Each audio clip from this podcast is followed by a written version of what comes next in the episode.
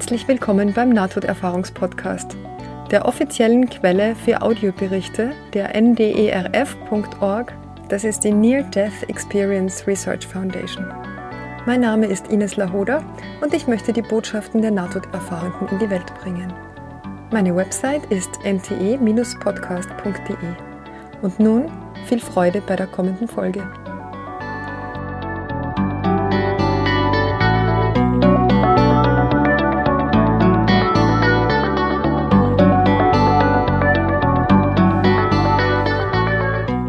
Heute erzähle ich euch die Geschichte von Random Age. Ich weiß nicht, ob der wirklich Random heißt, jedenfalls steht sein Name da. Und er hatte eine Nahtoderfahrung oder eine mögliche Nahtoderfahrung. Es ist nicht ganz geklärt, ob er wirklich gestorben ist oder nicht. Er schreibt, ich bin 25 Jahre alt und ansonsten gesund, aber ich habe eine Herzkrankheit, die meine Herzklappen betrifft und die ich in meinen späten Teenagerjahren entwickelt habe. Ich wurde im September 2018 wegen eines Herzinfarkts ins Krankenhaus eingeliefert, was dem Tag entspricht, an dem ich zum Islam konvertiert bin, und ich bin bis heute sunnitischer Muslim. Aber ich hatte während dieses Herzinfarkts keine Nahtoderfahrung. Diese Erfahrung findet stattdessen im Januar 2019 statt, nur wenige Monate nachdem ich Muslim geworden war. Ich war nachts zu Hause in meinem Schlafzimmer und spürte, wie sich Herzinfarktsymptome bei mir einschlichen einschließlich Schmerzen im linken Arm und im Kiefer, Symptome, mit denen ich im Laufe der Jahre sehr vertraut geworden bin. Es machte mir ein bisschen Angst, aber ich sagte mir, dass ich versuchen würde, es auszuschlafen. Und wenn die Symptome am Morgen immer noch vorhanden wären, würde ich in die Notaufnahme gehen. Anmerkung, Herzinfarkte sind normalerweise nicht so extrem, wie sie in Filmen dargestellt werden. Sie sind oft subtiler und dauern Stunden. Die Erfahrung findet also während dieses Schlafs statt, aber ich weigere mich, dies als Traum zu bezeichnen, weil es einfach etwas ist, was man intuitiv weiß.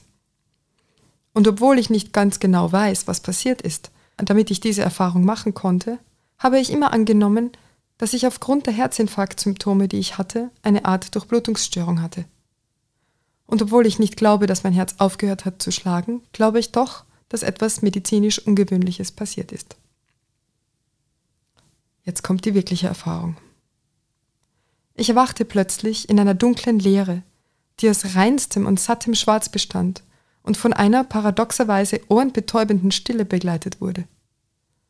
Es gab so etwas wie links oder rechts oder vorne oder hinten nicht. Es gab keinen Sinn für Richtung, Tiefe oder Entfernung. Es gab nur eine Richtung und die war allumfassend. Und ich hatte keinen Körper, sondern ich existierte ohne jede Form, nur mit meinem Bewusstsein. Und diese ganze Erfahrung von Anfang bis Ende war visuell nichts als diese Leere. Aber trotzdem ist dieses Leben ein verschwommener Traum, verglichen mit der scharfen und klaren Realität dort, und ich habe keinen Zweifel daran, dass es real und sehr bedeutsam war. Der erste Gedanke, den ich hatte, als ich in dieser Leere erwachte, war, wie lange bin ich schon hier? Und ich konnte diese Frage nicht beantworten. Es fühlte sich an, als wäre ich gerade erst angekommen, aber es fühlte sich auch an, als wäre ich schon seit tausenden von Jahren hier. Wenn jemand gesagt hätte, du bist seit fünf Sekunden hier, und wenn ein anderer eingeworfen hätte, nein, nein, er ist seit 5000 Jahren hier, dann hätte ich nicht gewusst, wem ich glauben sollte. Denn beide Möglichkeiten erschienen mir gleichermaßen vernünftig. Ich fühlte mich unwohl und wollte von dem Moment an gehen, als ich merkte, dass ich dort war. Aber meine Unfähigkeit, die Zeit zu messen, gab mir ein Gefühl der Hoffnungslosigkeit, weil ich meinen Startpunkt nicht bestimmen konnte, was mich daran zweifeln ließ, ob es überhaupt einen Endpunkt gab. Ich hatte also die Befürchtung, dass ich für immer dort bleiben würde und es kein Entrinnen gäbe. Die Leere und ihre Stille waren überwältigend und gaben mir das größte Gefühl von Langeweile, das man sich vorstellen kann. Ich wünschte mir, dass irgendeine Veränderung eintreten würde, dass ein Mensch mit mir sprechen oder ein Vogel vorbeifliegen würde. Irgendetwas anderes als diese Leere. Dieses Problem, zusammen mit der Hoffnungslosigkeit, den Ort verlassen zu können, machte mir Angst. Aber dann hatte ich eine Lösung. Ich hatte die Absicht, Selbstmord zu begehen, und einen Moment lang fühlte ich mich erleichtert, weil ich dachte, ich könnte der Leere entkommen, wenn ich mich umbrächte. Aber dann erkannte ich, dass es nicht möglich ist, mein Bewusstsein einfach auszulöschen. Ich erkannte, dass meine Seele immateriell ist und dass man nicht einfach nicht existieren kann. Dass man mit seiner Seele und den Folgen seiner Handlungen und Absichten leben muss, wo immer man hingeht. Als ich diese Erkenntnis hatte, durchlebte ich plötzlich die extremste Panik und den größten Terror, den ich je erlebt habe. Selbstmord war meine einzige Hoffnung, und es stellte sich heraus, dass er falsch und unmöglich war, was mich noch mehr davon überzeugte, dass es kein Entkommen aus der Leere gab. Es war, als stünde meine Seele in Flammen, und ich verstehe jetzt, warum die Hölle symbolisch mit Feuer beschrieben wird. Wenn die Dinge kalt sind, sind die Atome ruhiger, und wenn sie heiß sind, bewegen sich die Atome extrem schnell. Meine Seele fühlte sich buchstäblich heiß an und bewegte sich sehr schnell, obwohl sich in der Leere visuell nichts verändert hatte. Das nächste, was ich bemerkte, war, dass ich spürte, dass zwei Engel mich die ganze Zeit beobachtet hatten. Ihre Anwesenheit war offensichtlich und unübersehbar, aber ich sah sie nie in einer visuellen Form. Es war, als hätten sie zehntausend Augen, die mich von überall her ansahen, aber sie sahen mich nicht visuell an, sondern sie beobachteten mich innerlich in meiner Seele, und sie untersuchten meine Gedanken und Absichten sowie die Qualität meiner Seele selbst. Ich hatte Angst vor dieser Prüfung, weil ich befürchtete, dass ich entdeckt oder als minderwertig entlarvt werden würde. Und so versuchte ich, mich und meine Gedanken und Absichten vor diesen beiden Engeln zu verstecken. Ich wollte nicht, dass sie von mir und dem, was ich erlebt hatte, wussten.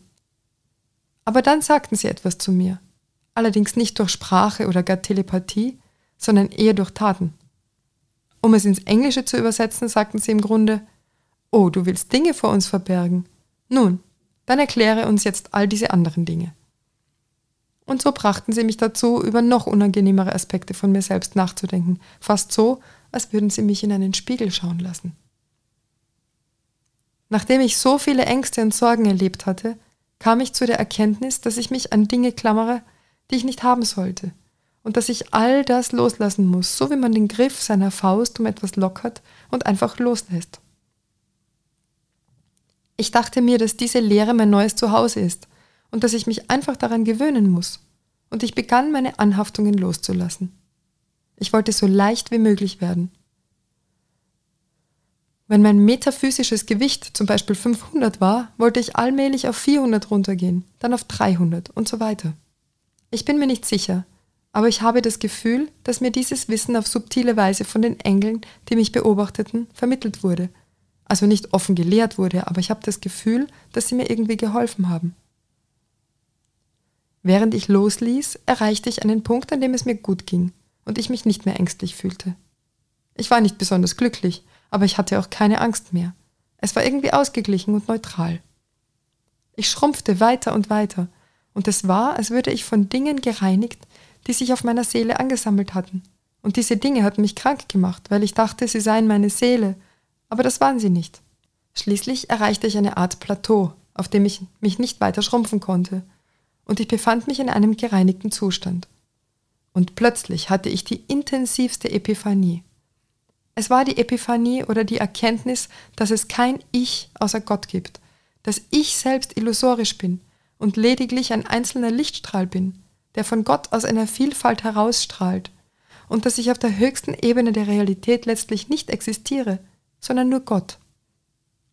Es war im Wesentlichen eine Erkenntnis der Nicht-Dualität, dass alles außer Gott letztlich illusorisch ist, einschließlich aller Seelen. Und es war eine Epiphanie in dem Sinne, dass ich spürte, dass ich das schon vor langer Zeit verstanden hatte, und ich erinnerte mich wieder daran. Und genau in dem Moment, als ich diese Erkenntnis hatte, sprach einer der Engel mit der donnerndsten und autoritativsten Stimme, die ich je gehört hat, habe, und sagte einfach, ja, in hörbarem Englisch, so als ob er die Epiphanie als Wahrheit bestätigen wollte.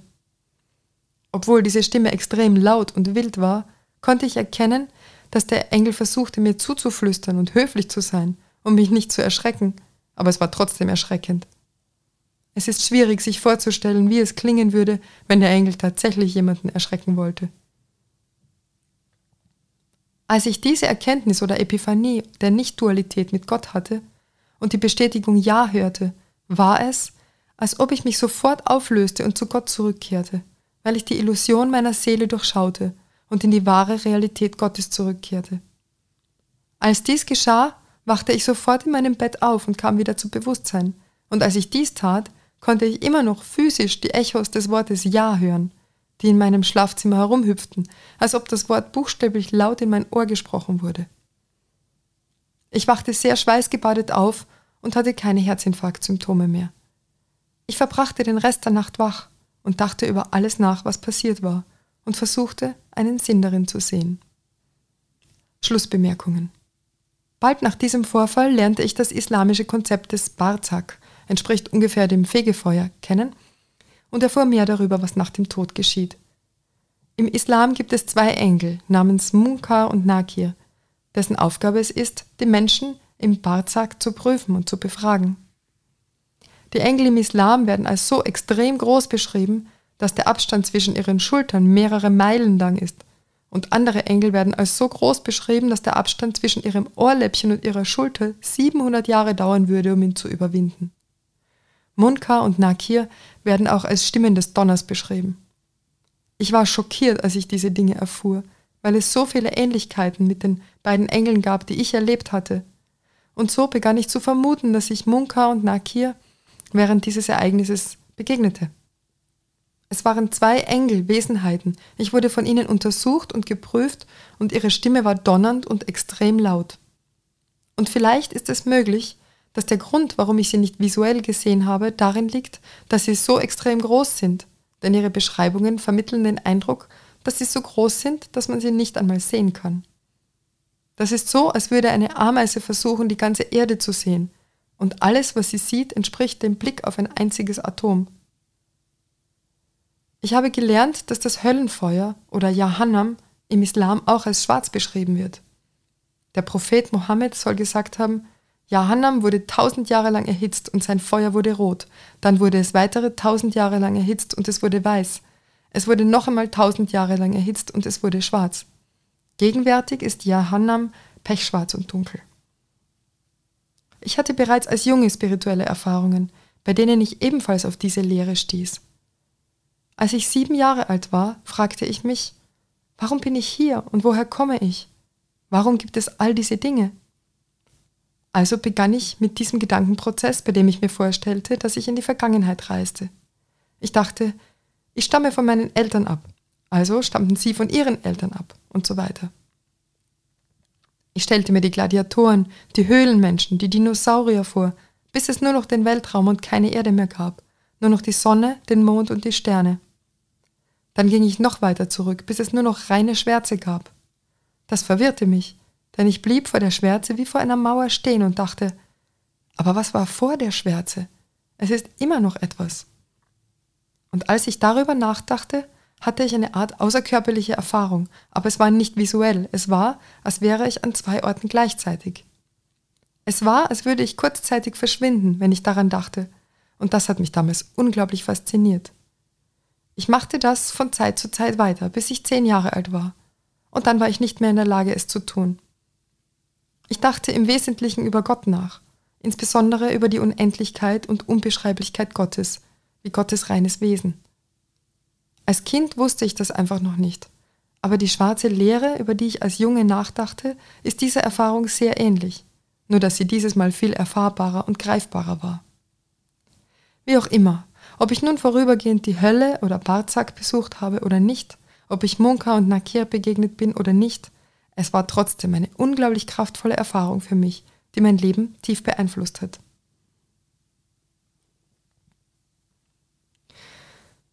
Ja, also so viel zu, diesem, zu dieser Nahtoderfahrung. Ähm, ja, ich finde es sehr, sehr, sehr, sehr spannend. Denn ich muss sagen, dass auch ich mit dieser Art oder einer Art Lehre schon Begegnung hatte. Und zwar mehrmals. Und mich hat das damals unglaublich erschreckt. Ich war jedoch nicht krank oder es war auch nicht im Schlaf, sondern es ist immer wieder aufgetreten im Wachzustand. Und einmal war es ganz schlimm, da war ich zugleich in dem Raum, in dem ich mich befand und zugleich in dieser schwarzen Leere. Und ich habe mir damals gedacht, wenn, wenn es Gott gibt, dann müsste er da jetzt irgendwo sein. Aber ich habe ihn nirgendwo entdecken können. Nicht so, wie ich mir den da vorgestellt habe. Da war einfach nur schwarze Unendlichkeit. Und das Zimmer, in dem ich war und alles, was ich betrachtet habe und meine Hände und mein Körper, all das, das kam mir vor wie äh, ein, ein, ein Trugbild, wie eine, eine Erfindung, eine Illusion, die in dieser unendlichen Schwärze auftaucht. Und mir hat das damals richtig den Boden weggezogen. Ähm, und ich habe wirklich lange gebraucht, tagelang, bis ich mich davon erholt habe. Und ähm, ja, das war also ein sehr spontanes, erschreckendes Auftreten. Und ich ich hatte das auch vorher immer wieder mal, aber nur sehr kurz, aber diesmal war das ganz lange. Das war einen ganzen Abend und die Nacht hindurch und am nächsten Tag auch noch bis am späteren Nachmittag. Das hat mich sehr erschreckt, wie gesagt. Äh, mittlerweile erschreckt mich das nicht mehr, weil mittlerweile habe ich auch andere Dinge erlebt, die, ja, die mich ähm, sehen haben lassen, dass dass diese Lehre zugleich auch die Fülle ist. Also dass in dieser Lehre alles existiert. Es existiert sozusagen alles und nichts zur gleichen Zeit.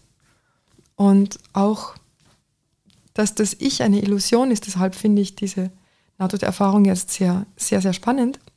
Auch das habe ich einmal erlebt auf einer Autofahrt, als ich dann plötzlich das Gefühl bekam, dass ich gar nicht da bin und dass hier einfach gefahren wird von niemandem.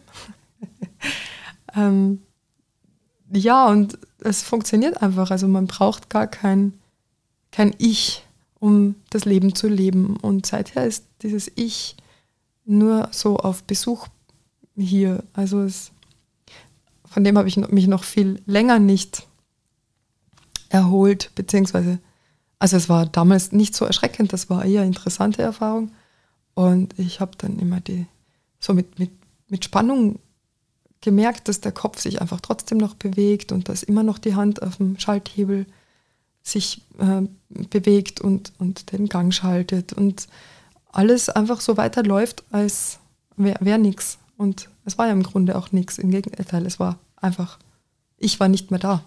Und es gab damals einen Film, der hieß Mein Leben ohne mich, der hat einen ganz anderen Inhalt, aber mich hat der Titel damals so angesprochen, weil das so genau die Beschreibung von dem war, was ich damals erlebt habe. Ich habe damals auch gar nicht mehr das Gefühl gehabt, dass ich ich sagen kann zu mir oder dass es irgendwie Personalpronomen ähm, geben sollte oder dass ich die benutzen kann, denn ich hatte so ganz stark das, diese, diese Erfahrung von nicht ich. Und, und natürlich habe ich die auch auf alle anderen Menschen projiziert und habe dann so gemeint, es gibt ja auch, also auch alle anderen sind in Wirklichkeit gar nicht da und nur eine Illusion. Ja, das war wirklich eine sehr spannende Zeit in meinem Leben. Ich hatte da wochenlang immer wieder so, so Erfahrungen. Mm. Und das hat mich natürlich auch sehr stark verändert und auch die Art, wie ich meinen Beruf gemacht habe und alles. Ja, deswegen resoniert das sehr mit mir, was er da sagt. Und ich wusste damals noch gar nichts von Non-Dualität und so. Ich wusste gar nicht, dass es sowas überhaupt gibt. Ich weiß auch nicht, ob ihr das wisst, aber es gibt sogar eine Lehre, die nennt sich Advaita äh, oder eben Non-Dualität, die Lehre vom Nicht-Zwei-Sein. Und ich habe in dieser Phase ein Buch in die Hand bekommen, in dem das ganz genauso drinnen stand, wie ich das erlebt habe. Und ähm, ja, das hat mich also wirklich umgehauen, weil ich gedacht habe, das ist tatsächlich ähm, etwas, was, was schon andere vor mir erfahren haben. Und ja, und das hat mir da ziemlich weitergeholfen, weil ich ja mit dieser Erfahrung völlig allein da stand. Jedem, den ich das erzählt habe, äh, es gibt mich eigentlich gar nicht, der hat mich natürlich mehr oder weniger irritiert angesehen und ähm, auch dieses Gefühl von, es gibt keine Wahl, ich habe keine Wahl, weil, also es gibt schon Wahl, aber es gibt niemanden, der wählt. Und das war alles so schräg und ähm, ja, ich, ich wusste einfach gar nicht, wie ich damit umgehen sollte. Und deshalb hat mich dieses Buch, das ist übrigens von Tony Parsons und heißt Das ist es. Und das ist mir in dieser Phase ganz zufällig von Amazon vorgeschlagen worden. und ich habe da kurz reingeblättert und dachte mir, wow, das ist genau, jedes Wort stimmt, jedes Wort ist genau so, wie ich es gerade erlebe. Und das, das war richtig gut, ja. Also, das war ein kurzer Ausflug in meine Vergangenheit. Und ja, und deshalb kann ich da einfach nur laut und deutlich Ja sagen, so wie dieser donnernde Engel, was übrigens auch sehr, sehr spannend ist, ähm, dass er ja tatsächlich gerade knapp vor dieser Erfahrung zum Islam übergetreten ist und und noch gar nicht mal wusste, was von diesen Engeln. Also ich wusste das jetzt auch nicht. Ich habe das auch gerade erst zum ersten Mal gelesen. Ähm, und dass er das tatsächlich so erlebt, wie es da gelehrt wird, das finde ich ja echt sehr spannend. Ähm, und dass er wusste, dass das Engel waren. Und ja, und dass auch, dass ihn diese Lehre zuerst so erschreckt hat, aber ähm, ja, dass er sich da irgendwie freimachen wollte von seinen Anhaftungen und was er sagt, Dinge, die sich auf seiner Seele angesammelt hatten und ähm, die ihn krank gemacht hatten, weil, sie, weil er gedacht hat, sie sind die Seele, aber das waren sie gar nicht. Und das ist eben auch meine Erfahrung, je mehr man loslässt oder je mehr ähm, Loslassen geschieht in, in einem, umso mehr wird der Blick frei auf das, was wirklich ist und das, was wirklich ist, ist einfach alles, was es gibt. Das ist unendlich und mit allem verbunden und ja, nicht getrennt. Und so reinigt er sich immer weiter, bis, bis er erkennt, dass er, dass er selbst Illusion ist, also dass sein Ich eine Illusion ist. Ja, das finde ich echt richtig großartig. Dass er, er sagt, er ist ein einzelner Lichtstrahl, der von Gott aus einer Vielfalt herausstrahlt und dass er auf der höchsten Ebene der Realität nicht existiert, sondern nur Gott. Ja, genau. Und das beschreibt genau meine Erfahrung von damals. Ich habe damals an Byron Katie, das war damals meine, meine Lehrerin, kann man so sagen. Also ich habe da einige Seminare von ihr besucht und war da immer wieder in Kontakt mit ihr. Und ich habe ihr geschrieben, sind wir alle nur die, ähm, die Marionetten Gottes. So war mein Gefühl. Also ich lenke gar nicht. Ich, es ist hier gar niemand, der am Steuer sitzt, sondern ähm, ja, das Leben rollt sich quasi so auf und, und fertig. Ja, da gibt es niemanden, der,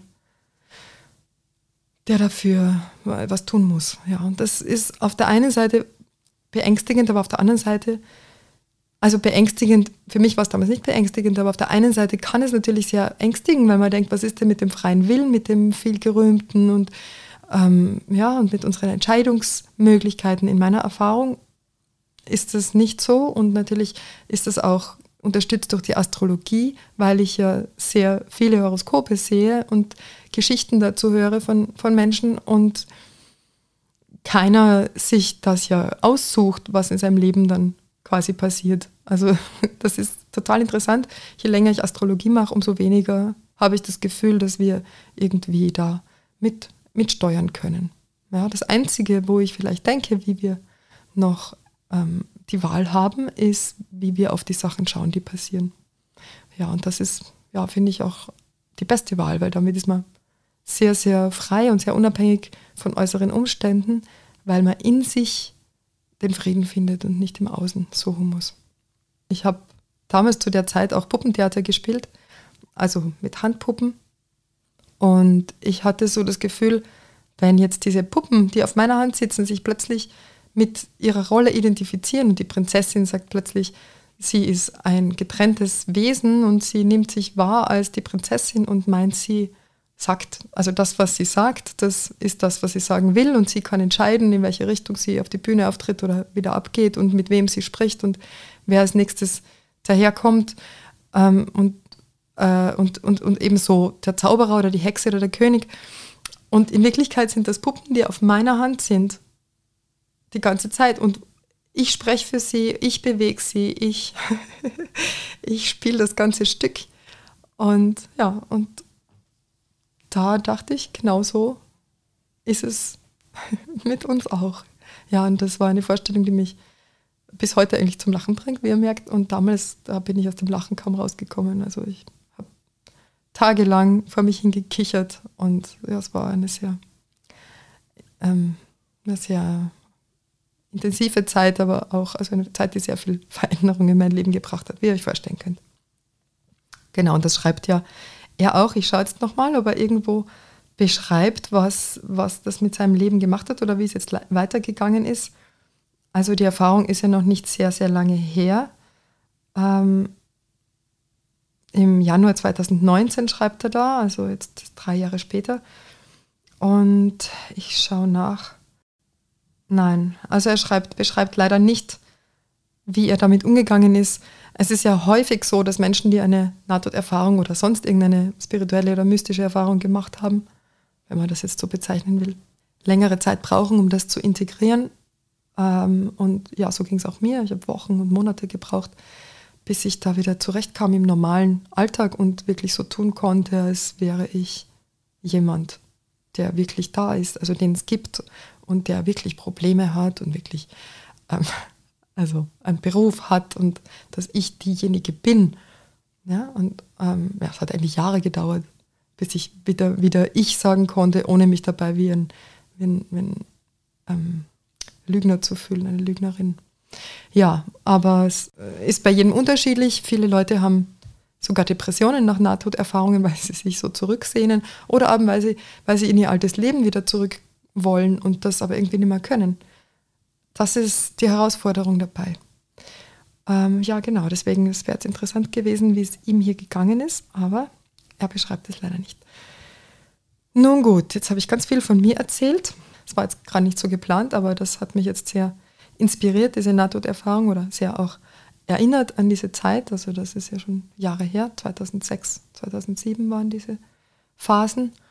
Und ähm, ja, mittlerweile bin ich ja wieder so weit angekommen hier in der Welt, dass ich sagen kann, ich spiele das jetzt mit.